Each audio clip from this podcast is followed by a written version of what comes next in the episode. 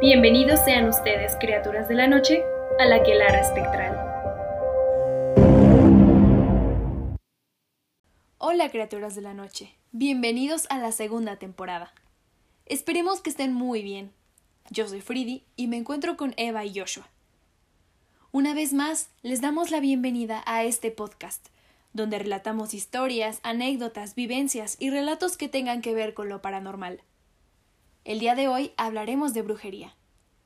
Y ya sin más, comenzamos.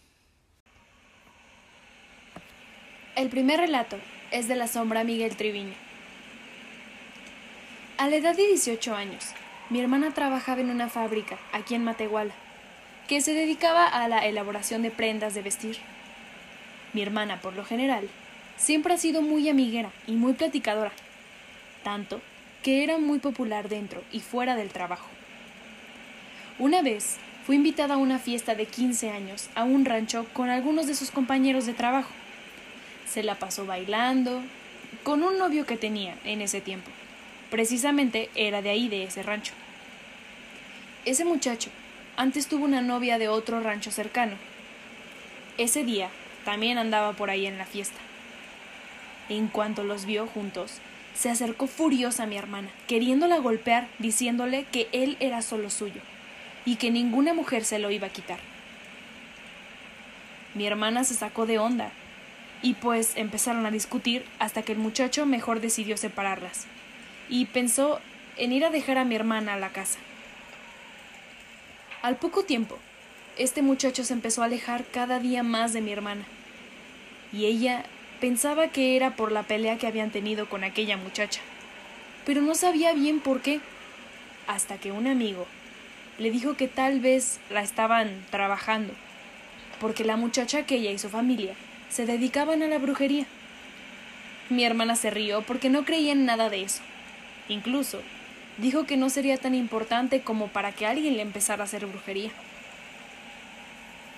Pasaron los días y mi hermana se empezaba a sentir cansada, cada día más. Ella lo atribuía al estrés diario del trabajo, hasta que un día se empezó a sentir tan mal que cayó enferma. Tenía fiebre y un dolor de estómago muy fuerte, que incluso mis papás la llevaron a una clínica para que la valorara un médico. Pero no le encontraron nada y solo le dieron medicina para el dolor. Pasaron más días y mi hermana ya estaba realmente mal. Había bajado mucho de peso y se le había hecho una panza como si tuviera unos cinco meses de embarazo. Había dejado de comer mucho y tomaba muy poca agua. Cuando iba al baño, empezaba a oler como animal muerto. Empezó a perder cabello y su semblante era muy triste. Nada que ver con la muchacha alegre que era hace unos 15 o 20 días antes. Un día, una comadre de mi mamá madrina de mi hermana, fue a visitar la casa y vio la situación. Le comentó a mi mamá que la llevaran a ver a un señor que hacía limpias y esas cosas. Vamos, pues, aunque esta niña no quiera. Total, no perdemos nada con probar, ya que en la clínica no nos dice nada, dijo mi mamá. Como pudieron, vistieron a mi hermana y se la llevaron.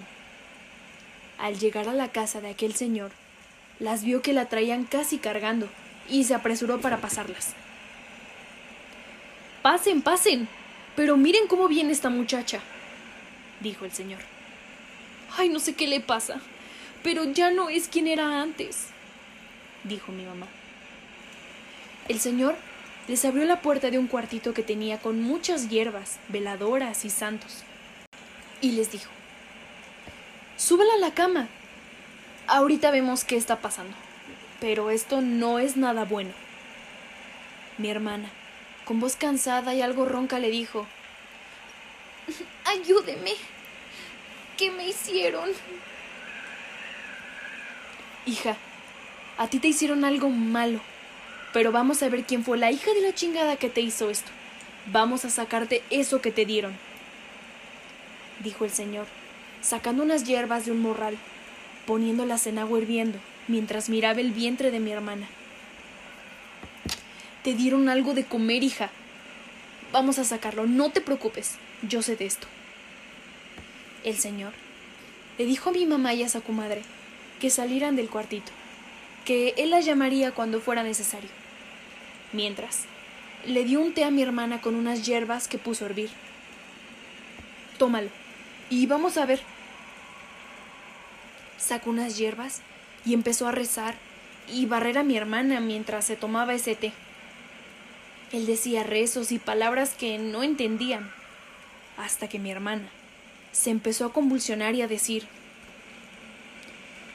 ¿Qué quieres, maldito perro? Con una voz bastante gruesa que obviamente no era la suya. ¿Quién te mandó? dijo el señor rociando agua bendita. Dime quién es. Mi hermana se revolcaba sobre la cama, cuando después de un rato de preguntas, insultos y agua bendita, el señor salió por mi mamá y le dijo, ¿quién es María? Mi mamá miró al señor y encogiendo los hombros le dijo, su mejor amiga. Eh, trabaja con ella. Pase, dijo el señor. Ella fue algo que le dio de comer para que muriera. ¿Qué? ¿Pero cómo? Yo contacté con el demonio que hicieron el pacto. Y veremos ahora qué sale. Un momento después, mi hermana despertó y dijo a mamá que quería ir al baño. El señor le dijo Llévela ahí. Vamos a ver qué le dieron. Al estar en el baño, mamá quedó horrorizada al ver lo que había arrojado. A mi hermana le salió una bola de cabellos, gusanos, y por increíble que parezca, un alacrán vivo y un cascabel de serpiente. Con los días, mi hermana mejoró, cambió de trabajo y de amistades. Su amiga María resultó ser prima de la otra muchacha con quien se habían topado en la fiesta. Habían hecho un pacto y en un plato de comida le habían puesto un mal, o sea, huesos de muerto y tierra de panteón, entre otras cosas. ¿Saben? Hay personas que no conocemos del todo bien. Piénsenlo.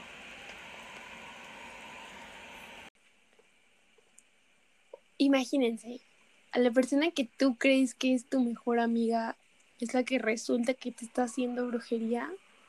Sí, aparte fue casualidad que, o sea, que casualmente era la prima de de la, de la que fue a la fiesta y entonces o sea, de la exnovia de este, de, la loca, vaya. Ajá, de la loca. Y pues hicieron su pacto de no, vamos a vengarnos y tal. ¡Ay, qué horror! Es que cómo ve existir gente tan enferma. O sea, tan traumada y. Qué miedo. Pero además eso, o sea, tu mejor amiga. y aparte sí lo planearon bien porque pues la gente normal no lleva tierra de cementerio y huesos a, la fiesta. Sí, o sea, lo comió. O tal vez también entre que, ya sabes, ¿no? Así de, ay, traigo papas, ¿quieres? Ay, pues te los regalo, ya me llené, ¿no? O sea, como el dolo ahí. Y lo peor fue lo que vomitó. Güey, un alacrán vivo.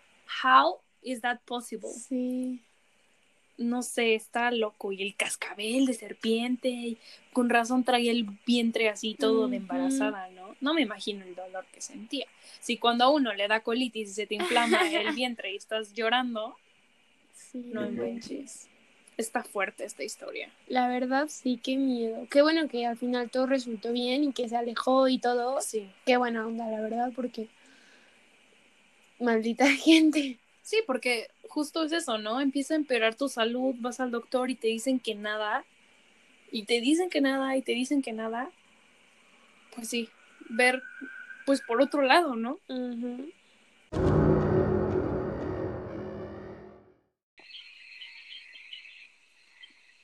El siguiente relato es una aportación de la sombra Sar Will. Te contaré mi historia. En el año 2005 yo conocí a un chico, que fue mi primer novio. Con el paso del tiempo, yo empecé a notar comportamientos extraños de él hacia mí. Y hacia su familia. Era como un trastorno de personalidad, y de pronto actuaba como si no fuera él. Yo decidí dejarlo porque era demasiado obsesivo, posesivo, violento y aterrador. Había algo en él que no me agradaba. El punto es que él me amenazó, diciéndome que me iba a arrepentir de haberlo dejado, que si no era de él, no sería de nadie. Pasaron como tres meses y yo comencé a invadirme de granos enormes en la cara. Granos más allá de un acné normal. Fui a infinidad de especialistas y ninguno podía tratar el problema. Con nada se quitaba. Eran del tamaño de un limón. Además de eso, me comencé a despertar todos los días a las 3 de la madrugada durante todo un año. La peor noche fue cuando un día durmiendo soñé a la muerte y me desperté del miedo y terror. Cuando desperté, la vi frente a mí. Recuerdo que lo único que exclamé fue, Dios mío. Y en ese momento desapareció. Decidí platicarle a mi mamá todo lo que me estaba ocurriendo, ya que en ese momento ella desconocía todo, ya que yo vivía en otra ciudad por motivos de estudios. Llegamos con una señora que hacía curaciones y limpias. Ella me dijo que tenía yo un emplazamiento a muerte. Este exnovio había ido con un brujo y me realizaron un trabajo vudú muy fuerte que había trabajado con tres panteones diferentes. Por eso yo soñaba la muerte. Esta señora me realizó un despojo y yo empecé a eliminar residuos negros. Poco a poco, todos los síntomas fueron desapareciendo. Lo único que supe fue que a ese exnovio le había ido muy mal en la vida. Parece un esqueleto viviente. Hasta la fecha, él me ha buscado para hablar conmigo.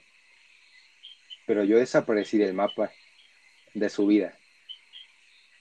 Eso fue hace como 10 años. Pero piensen que qué nivel de enfermedad tiene que tener para que el trabajo haya sido en tres panteones. Sí. O sea, no fue algo así pequeño como lo que hemos visto, o sea, eso, y obviamente, pobrecita, todo lo que le pasó. Ay, sí. Por, es obvio, ese tres panteones no es como que cualquier cosita, de verdad, ¿qué onda con ese tipo? La neta, qué bueno que, que se le regresó y le va mal, porque no. Sí. Y lo bueno ¿Sabes? que lo sacó ay. todo. Perdón. No, no, no, sigue, sigue. Sí. Ajá, que en este caso pues lo vomitó y vomitó negro, que sí, era qué raro, el- ¿no? lo físico que tenía ahí, Qué por así feo. decirlo. Como en el pasado, ¿no? Imagínate vomitar algo así ajeno, no, pues. Qué asco. ¿Sabes a mí lo que me sorprendió de este relato? Eh, ¿Cómo es que empezó a ver a la muerte? Y veía la muerte y todo eso. Y al final, cuando se le regresó al güey, el güey ahora es un esqueleto viviente, Ah, ¿no? sí. O sea, es como Sí. el jokes on you. O sea, se, se pasó como eso a esa pagando. persona. Ajá. Qué bueno, la verdad.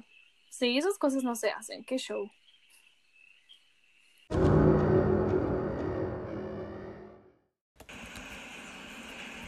La siguiente historia es de la sombra Leticia. Quizás opinen que me hago la víctima o que es un caso de violencia intrafamiliar. Pero hay ciertas cosas que me dicen que no es así. Y que al igual se trate de brujería. Me junté muy joven, así se le dice en mi pueblo, con un chico cinco años mayor que yo. Digamos que todo iba bien, salvo las carencias que ocasionalmente teníamos. Pero todo fue para mal. Si me preguntan si he sido feliz, mi respuesta es no. Él empezó a ser una persona violenta, desinteresada, alcohólica, y tomó distancia de mí. Pero él siempre decía, y hasta la fecha, sé que te molestan ciertas cosas, lo tengo bien claro, pero tal parece que alguien me dice o me obliga a hacerlas. Tengo muy claro que, que son cosas que te lastiman. Y aunque yo no quiero hacerlo, siento que alguien en mi cabeza me obliga a hacerlo. Por la parte económica, el dinero no nos rinde. Llevamos casi 11 años estancados en lo mismo. Vivimos en un cuarto de 3x4 y no podemos hacerle ni la más mínima remodelación, porque o desaparece el dinero o se ven otras cosas. En el ámbito de la salud, aclarando que no tomo alcohol, no fumo, no me drogo, no tengo ningún vicio y aunque no hago ejercicio, solo hacer caminatas muy largas. Tengo migraña, pero el medicamento ni siquiera me ayuda a disminuir el malestar. Me diagnosticaron úlcera péptica y vivo con dolores en el vientre, que incluso me prohíben caminar del dolor. Aclaro que tengo 26 años. Vivo con náuseas el 80% del día. Me duelen las articulaciones. Y ni se diga la espalda y el cuello. Literalmente soy un costal de dolencias. Me suceden parálisis de sueño, que hasta mi pareja se asusta de solo recordar. Dice que me retuerzo y que mi boca se abre de una manera descomunal, como si algo intentara entrar, además de que hago ruidos y tiemblo. Las plagas no podían faltar. Aparecieron chinches, cucarachas, larvas, ratones, moscas panteoneras y arañas capulina. Además de problemas en casa, siempre hay discusiones por cosas sin sentido. Y como pareja no tenemos afecto ni atracción como tal, al menos de su parte. Todo el tiempo estoy cansada, con sueño. Y lo que más me llama la atención, y por lo cual estoy contando esta historia, es que últimamente pensaba en hacerme daño. Pero no cualquier daño, sino suicidarme. Se lo comenté a mi pareja y fue como de, ok. Me alejé de Dios. A pesar de no ser devota con la iglesia, creía en un Dios, el cual empecé a cuestionar, señalar y peor, a burlarme. Tuve la loca idea de ir con la Santa Muerte, algo que no va conmigo. Pero creo que últimamente ya no tengo el más mínimo interés de seguir adelante. Hace días, escuchaba el Salmo 91 y sentí que alguien se subió a mi cama. Paré el audio y quise dormir, pero no pude. Fuera del cuarto, se empezaron a escuchar campanas y apenas era la una once de la mañana. No he hablado de nadie con esto porque me creerán de loca. Y quizás sí lo estoy, o no lo sé. Como último detalle, muchas veces he soñado que una mujer me dice, ay, mijita, te tienen bien amarrada y estás enterrada en el panteón.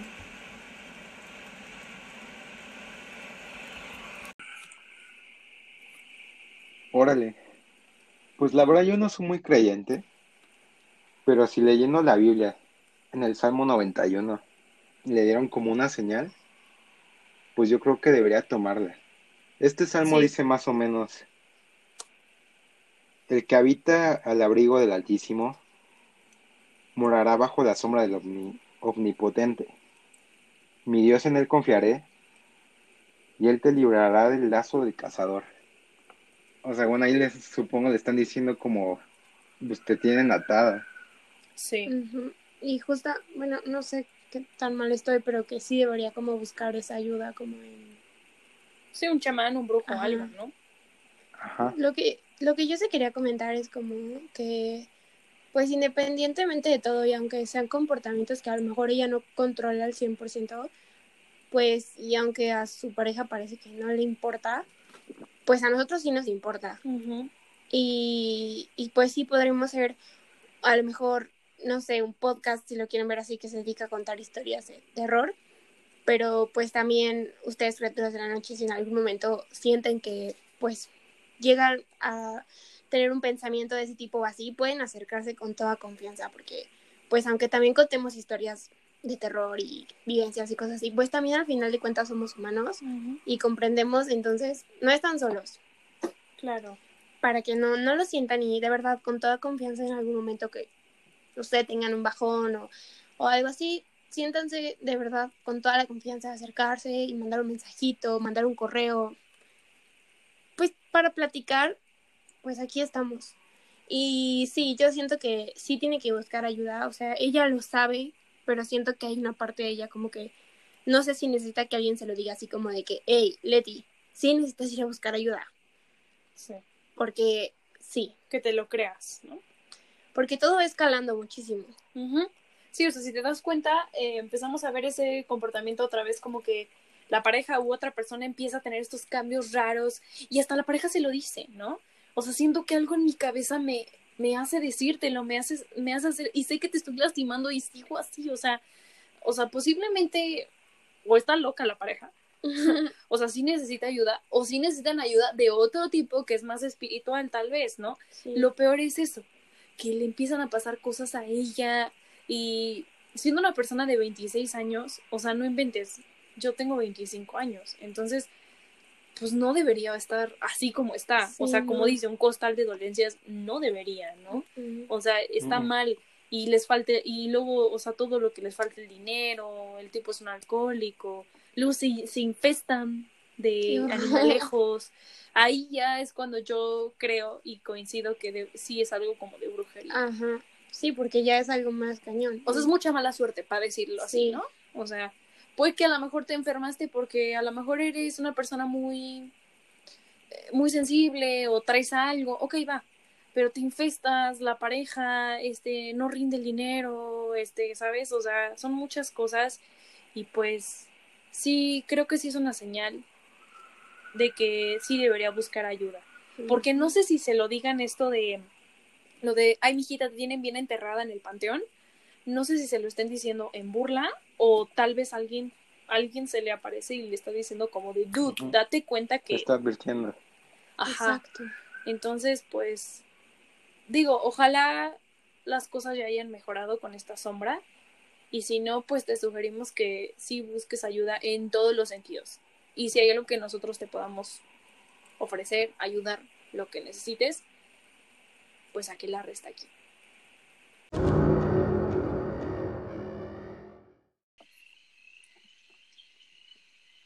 La siguiente historia es una aportación de la sombra Valeria Hohenheim. Les contaré algo que me pasó hace como un año. Y la verdad, nunca le presté la debida atención. Hace un año viví en Venezuela y como saben, la situación allá no es la mejor. Poder estar con mis amigos, con mi familia Incluso pasar tiempo en Internet me hacían poder escapar un poco de la realidad que vivía y hacerme sentir mejor. Bueno, resulta que un día el Internet se dañó en mi casa, no sé cómo, y quedé incomunicada y prácticamente sola. Igual no me afectó tanto al principio, pero al pasar los días me entró una depresión súper fuerte Tuve que ir al psicólogo para poder mejorar y además me enfermé. Duré así como dos meses. Mejoraba y empeoraba. Estaba tan mal que no podía salir de la casa. Físicamente y mentalmente me sentía agotada. Recuerdo que tenía unos sueños súper extraños. Una vez Soñé con una especie de enanos y me decían que tuviese cuidado con magia. Cuando desperté me sentí mejor. Donde vivía en Venezuela era un sitio montañoso y hay muchas leyendas de momois, o sea, de duendes. Y la verdad, nunca le había prestado atención hasta ese día. En fin, En la casa trabajaba una señora viejita que ayudaba a mi mamá con los trabajos del hogar. Curiosamente, los días que ella iba, yo me sentía peor y la casa tenía un olor extraño, que al parecer solo yo y ciertos amigos percibíamos. Mis gatos le tenían miedo. Literal lo veían y salían corriendo. Un día, mi mamá encontró en el fondo de la nevera un pedazo de carne en descomposición, pero con cueros blancos. Algo horrible en serio. Estaba amarrado con una especie de hilo blanco. Algo muy extraño, y que segurísimo ni mis padres ni yo pudimos haber puesto ahí, y mucho menos amarrarlo de tal forma. Mi mamá habló con ella al respecto, y obvio dijo que no había puesto nada ahí. Después de estos acontecimientos, como que se quitó un diente en la casa y lo dejó ahí, la señora dejó de ir a la casa y comenzó a mejorar de la salud. Por la parte psicológica, sí me tardó un poco más en sanar. Qué interesante, porque, o sea, como casualmente la señora esta, cada que iba, esta chica empezó a empeorar y deja de ir y todo bien. Creo que también otra cosa muy loca de este relato es como el duende que le advierte, ¿no? Que le advierte es sobre la magia. No sé, porque aparte dice que la estaba sanando. Entonces, o sea, obviamente qué miedo, pero pues otra vez como que pues alguien le está advirtiendo, ¿no? Así como de aguas, porque Además, qué casualidad, ¿no? Después de que encuentran como el pedazo de carne y así, la señora se va. Sí, qué asco, ¿no? ¿Qué, ¿Qué, podrá hacer eso de ese pedazo de carne? Quién sabe, la verdad sí está muy extraño. Sí, no. Y luego el diente que dejó, qué asco. Algo que me llamó la atención fue que menciona el olor. Mm, Un amigo me había dicho que si quieres saber si alguien hace magia negra, es por el olor.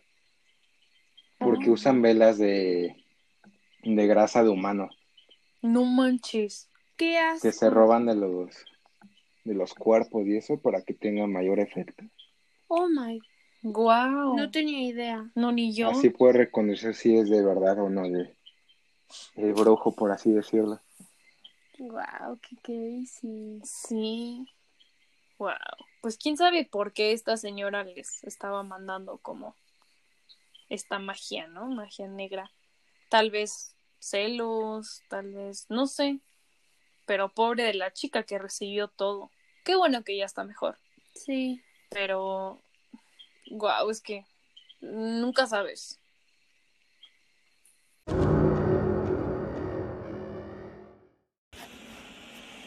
El siguiente relato es de una sombra anónima. Hace unos años salía con una novia, la güera le diremos. Con ella duré dos años. En una ocasión, saliendo de la escuela por la noche, la llevé a su casa.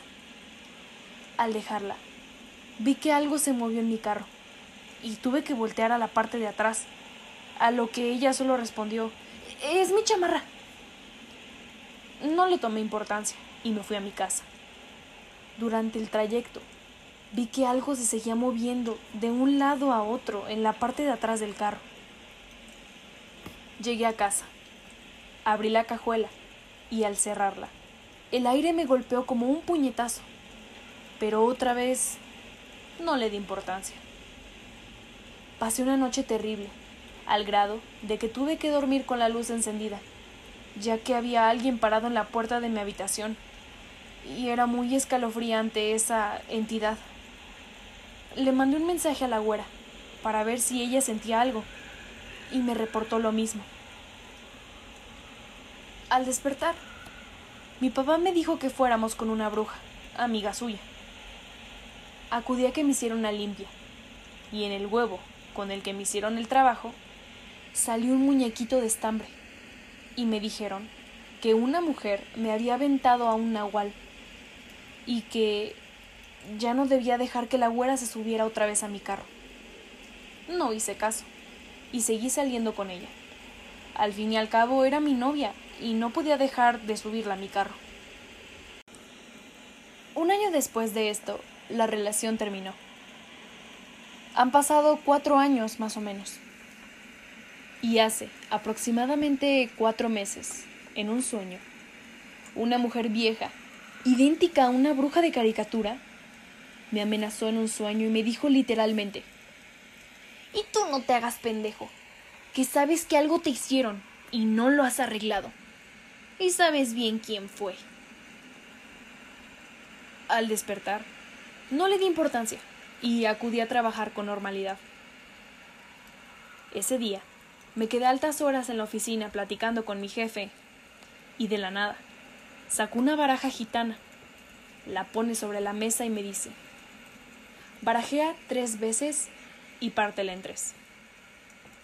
Al comenzar a leer las cartas, lo primero que sale es un trabajo, un amarre hecho por una mujer, y poco a poco comenzó a salir todo lo que me habían dicho. Me amarró al trabajo, salud, dinero, amor y sobre todo sexo. Mi jefe practicaba la religión yoruba por lo que salió que esta mujer me había hecho el amarre con odio y rencor.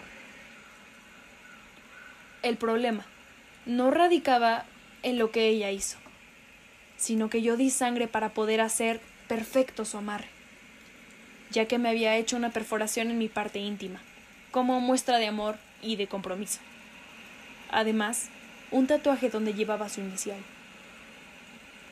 Estos pactos fueron lo que hicieron el amarre muy fuerte y me había aventado a un muerto oscuro. Es por eso que me amarró el sexo.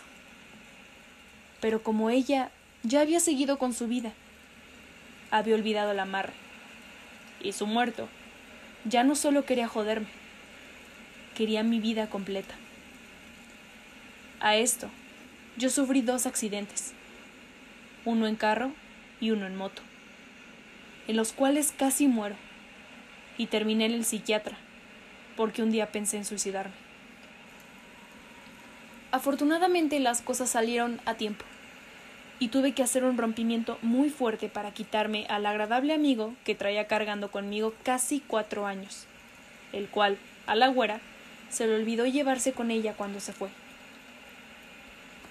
Así que como yo me lo quité, ahora ella tiene que lidiar con él las cosas han mejorado desde el rompimiento. Todo ha mejorado en mi trabajo y me he sentido con mucha más libertad y totalmente desatado del pasado, ya que yo me mortificaba mucho con ella al grado de sentir depresión. ¿Está loca o qué? ¿De verdad a qué nivel puede llegar una persona por obsesionarse? Sí, y como comentamos en el episodio de la temporada pasada, a veces solo es por un capricho de tener a alguien y al final todo termina y se le olvida que tienes amarrada a esa persona y solo anda sufriendo porque obviamente no sabe qué le pasa. Sí, qué pedo. Esta chava siguió con su vida y pues le dejó el muerto. Y ahora se lo regresaron. Y volviendo un poco como a la conversación que teníamos antes de que tú confías en la gente cercana, en este caso tu pareja. Y creo que desde que esa persona le empieza a exigir ciertas cosas, que bueno, ya escuchamos en el relato, como por muestra de amor, híjole, ahí hay un problema. Sí, qué pedo. Además, para ser tan cautelosa y guardar esa sangre, damn it, bro. Por eso te digo que está loca.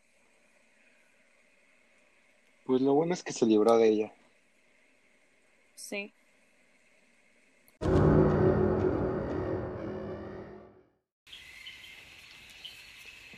Este es un relato de la sombra, Fabiola Casa Salcedo. Les contaré lo que le ocurrió a un amigo hace ya bastantes años. Mi amigo es el hermano mayor de una familia de cuatro, Era y es el orgullo de sus padres, al ser el hijo varón y en ese entonces estudiante de ingeniería. Él es una magnífica persona, bastante querido por su familia, amigos y conocidos. Él, todas las tardes cuando oscurecía, salía a juntarse con sus amigos en la puerta de su casa. Era su costumbre platicar con ellos todos los días, y al parecer, alguien se percató de ello.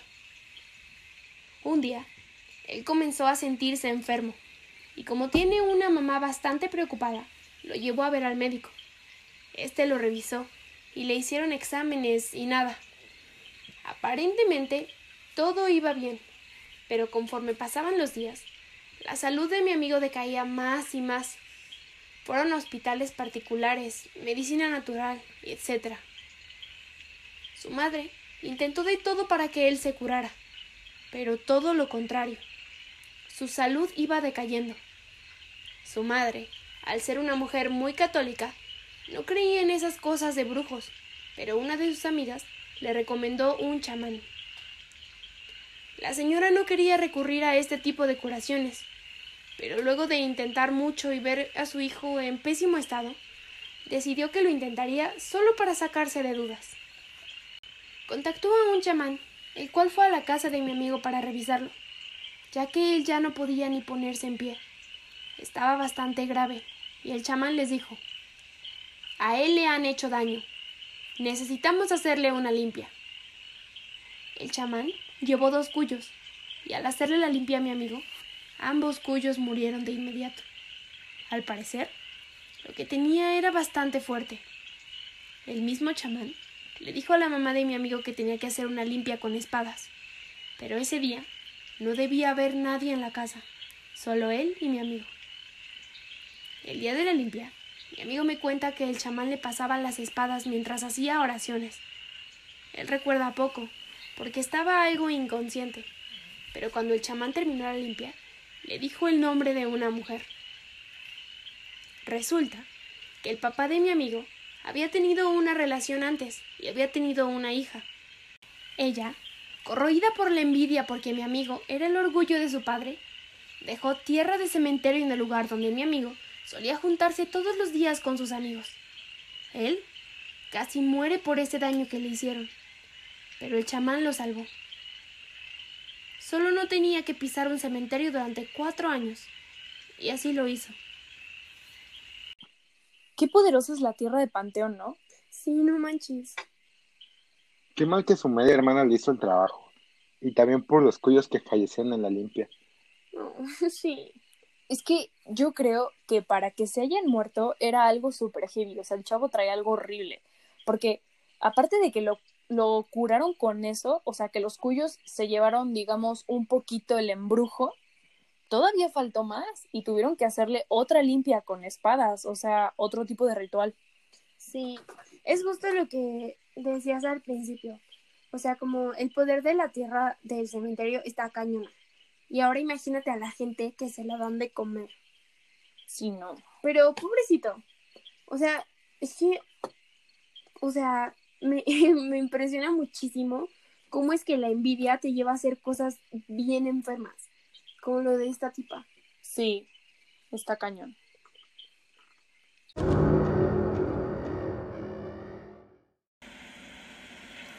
Soy de Papantla, Veracruz. En una ocasión, mi papá se cayó por una gasolinera. Yo tenía cinco años. Se había golpeado el pecho del lado de su corazón. Tenía mucho dolor.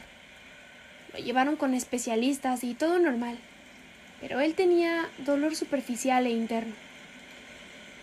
En esos días, aquí hubieron inundaciones, derrumbes y demás desastres naturales, y mi papá agonizando en cama. Mi mamá velaba, pues mi papá deliraba y decía que escuchaba que le hablaban de afuera. Una noche, mi mamá estaba sentada al pie de la cama, pero recargada en la pared viendo a un ropero que tenía. Mi papá se quejaba mucho y mi mamá despertaba cada rato. Dice que en eso entreabrió los ojos y vio como a una mujer de blanco que estaba detrás del ropero y cómo se asomaba. Vio el cabello y cómo se ocultaba de nuevo, como si jugara. Se levantó y prendió la luz, pero no había nada. En ese año estaban en problemas legales con una mujer que se sabía era bruja, pues mis papás compraron dos terrenos al ayuntamiento y ella alegaba que ella era la dueña. En ese momento seguían en el problema legal. Al final, quienes tenían la verdad eran mis papás y ganaron el juicio como debía ser. Al día siguiente, que va a haber una tía política que se dedica a sanar, leer cartas y demás cosas. Le contó lo que había visto. Le echó las cartas y le dijo que le habían hecho brujería para que muriera, que era por un problema en el que ella veía muchos papeles. Aún mi mamá no le decía del pleito legal, y que esa mujer quería verlo muerto, que eran dos brujos quienes lo estaban trabajando, una mujer y un hombre. Para eso, mis papás tenían un abogado, que a pesar de que mi papá tenía todo en regla y legal, el abogado los estaba llevando a la ruina, pues resultó ser muy amigo del abogado de la contraparte. Mi mamá siempre ha creído que si existe el bien, obvio existe el mal, y le preguntó qué podía hacer para ayudar a mi papá. La tía le dijo que ella podía curarlo, pero iba a necesitar de su ayuda, pues como dije antes, eran dos brujos y mi mamá, tan valiente como siempre, le dijo que sí, que por su familia ella era capaz de todo. Le dio una lista de materiales que necesitarían. Mi mamá trabajaría en nuestra casa y la tía en la suya. Pero las dos a las doce de la noche puntualmente. Mi mamá se quedó unos materiales y la tía con otros. Empezó todo. Mi mamá armaba un círculo con velas blancas y una veladora en forma de cráneo de color negro. Puso todo en la sala a las doce en punto. Se dispuso a prenderlas todas. Y se puso en medio. Leyó unos textos que la tía le dio. La tía, por su parte, en su casa hizo lo suyo. Dice mi mamá que duraba más de una hora todo eso. Los primeros tres días a ninguna le pasó nada. Para eso, la tía le dio hierbas con las que debía bañar a mi papá por siete días. Al cuarto día, dice mi mamá que puso todo como siempre. Nos dejó a mi hermana y a mí en el cuarto. La orden de no salir para nada. Pero dice que se sentó en el sofá y se quedó dormida. Llevaba varios días de desvelo, pues mi papá tenía en cama más de 15 días y ella, obvio, lo cuidaba y se desvelaba y los días que llevaba haciendo el trabajo para curar. Dice que estaba muy dormida y que en su sueño una voz de mujer le dijo, Gaby, y que despierta. Prende la luz y ve en el reloj de la sala 12.10. Se levanta rapidísimo, prende todas las velas y comienza a orar. Al poco rato, dice que escuchó como justo arriba de ella, teníamos techo de lámina, un animalote llegó. Escuchó las garras y cómo cayó de golpe al techo. Y hasta hizo que se pandeara la lámina de lo pesado que era. En eso, ella dejó de orar y miró al techo, pero reaccionó y dijo, No vas a dominarme. Y siguió leyendo lo que la tía le dijo sin parar. En eso, dice que esa cosa comenzó a caminar justo encima de ella. Iba y regresaba. En eso, vio como justo de los ojos de la veladora de cráneo comenzó a escurrir cera, como si fueran lágrimas, y esa cosa terminó por dejar de escucharse. Al día siguiente, mi mamá fue a casa de la tía a decirle todo lo que vivió, y la tía le dijo, yo pongo las velas y al muñeco lo pongo en el centro, en el piso, y tengo una vara de limonario. Estaba orando, y en eso Escuché un animal gruñir en mi patio y seguí orando. De pronto, el muñeco de trapo comenzó a saltar muy alto. Yo estaba hincada y casi llegaba a mi cara de lo alto que brincaba. Con la vara comencé a pegarle mientras brincaba y yo seguía orando. Hasta que comencé a escuchar un animal, igual a cuando se queja, como lastimado. Con lo que nos pasó, puedo decirte que les ganamos, y lo saben. Esas lágrimas de la veladora de cráneo fueron porque se saben derrotados. Y, te que te quedaras dormida no fue casualidad. Y esa voz que te despertó fue algo bueno. Mi mamá regresó a casa como a las 10 a.m. Pues se fue a, a la casa de la tía como a las 7 más o menos. Cuando llegó, mi papá estaba en el comedor almorzando con nosotras. Y ella, sorprendida, dijo que por qué se paró. Y mi papá, súper bien, ya con hambre, se levantó solito, cuando ella lo ayudaba a ponerse en pie. Mi mamá estaba feliz. Y mi papá, gracias a Dios, a la tía y mi mamá, se curó por completo. Terminaron los siete días. Mi papá, ya sin ningún malestar, mi mami le contó todo lo que vivió. La tía le dijo a mi mamá a los siete días que todo esto pasó, que le llevara a su casa todo lo que ella había usado. Ella se encargaría de deshacerse de las cosas, que iría a un lugar donde es un cerro o barranca, y que todo eso, en una bolsa negra, lo iba a lanzar al vacío. Se iba a poner de espaldas al barranco, diría unas palabras y arrojaría esa bolsa sin mirar atrás para nada. Que lo haría así, para que esa mu mujer los echara al olvido, no los recordara y no volviera a molestar. Pasó el tiempo, se ganó el juicio y la señora aceptó que perdió. Al pasar los años, la señora enfermó. Aún vive, pero está anciana, en silla de ruedas y ya no ve. Ella se dedicaba a la magia negra. Supongo que, tarde o temprano, pagó el precio de tanto mal que hizo y de tantas personas que sí pudo matar, como quiso hacerlo con mi papá. Y la tía, gracias a Dios actualmente está con más años, pero sanita. Ya no se dedica a curar, pero así como a nosotros nos ayudó, también a mucha gente. Órale, es que, ¿cómo es que alguien puede llegar a tanto, no? Y cuando tienes todo lo legal, o sea, ellos decían que tenían los papeles, tenían todo legal, entonces no entiendo por qué pelear, ¿no? O sea, ¿por qué ponerse así? ¿Por qué a pelear? ¿Por qué? Pues porque la gente es aferrada ahí, o sea, ella estaba dispuesta a tenerlos y sabía que legalmente no les iba a ganar, entonces tenía que buscar otra manera, pues, para poderles ganar. Pero qué fuerte, ¿no? O sea, literal llegó a tanto, qué fuerte, o sea, no, no puedo con eso.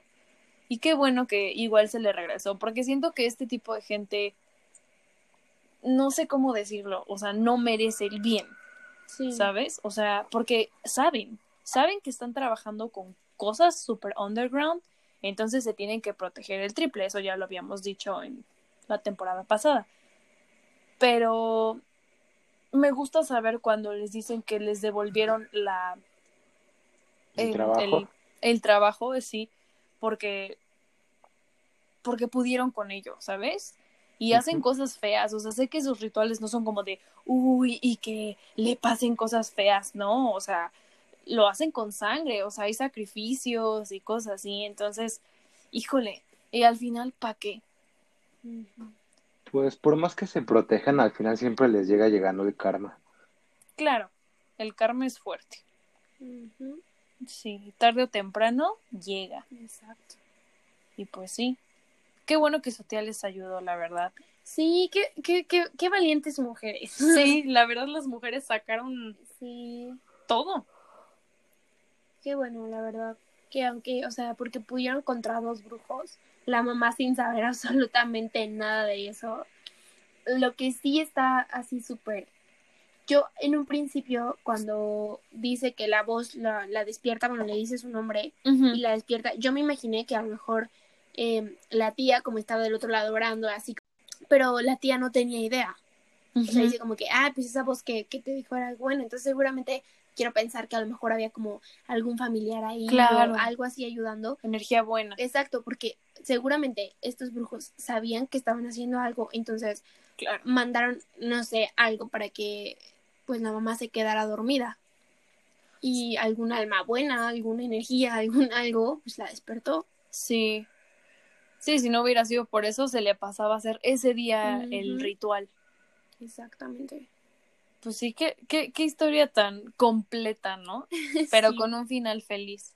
Porque a veces, pues tristemente no, no se llegan a recuperar. Y también creo que no se llegan a recuperar porque como luego, o sea, este era poderoso, o sea, era algo muy, muy, muy poderoso. Porque eran dos brujos. Entonces, pues, a veces uno no tiene las herramientas como para poderse defender de esa manera. Entonces, obviamente, uno termina perdiéndola. Y en este caso, pues la tía fue una fregona. O sea, y supo cómo y todo eso, ¿no?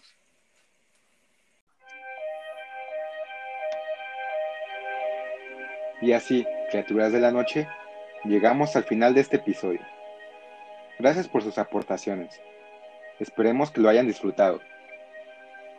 Recuerden seguirnos en todas nuestras redes sociales. Nos encuentran como Aquelarre Espectral. También tenemos un mail a donde nos pueden hacer llegar sus experiencias, relatos, cuentos, anécdotas, etc. Que es aquelarre.espectral.gmail.com No olviden compartirlo si les gustó. Una vez más, les agradecemos por habernos escuchado. En el próximo episodio, relataremos historias paranormales de la comunidad. Se despide Fridi, Eva y Joshua. Bye. Adiós.